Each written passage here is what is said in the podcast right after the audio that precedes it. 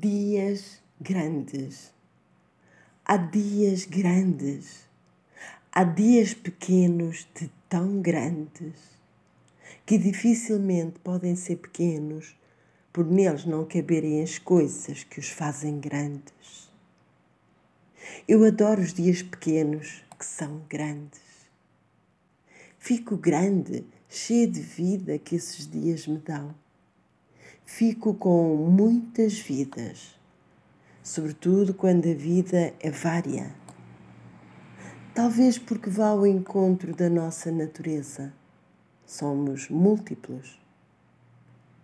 Estes dias grandes são da sem sabedoria e esta não é boa companhia, diminui-nos e amesquinha-nos.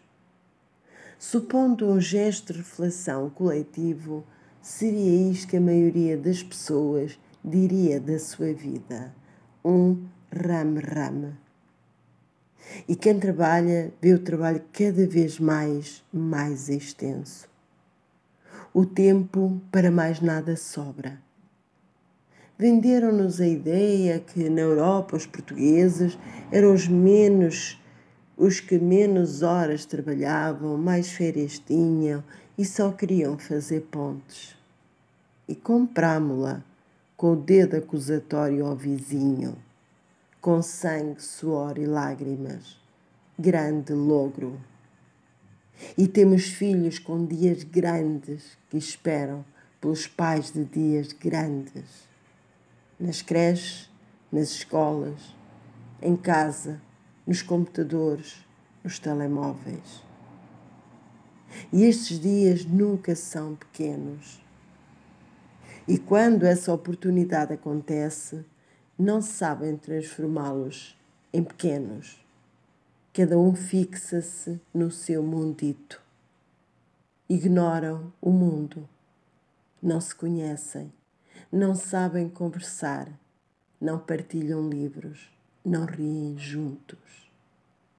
Quem fala em filhos fala em familiares, amigos.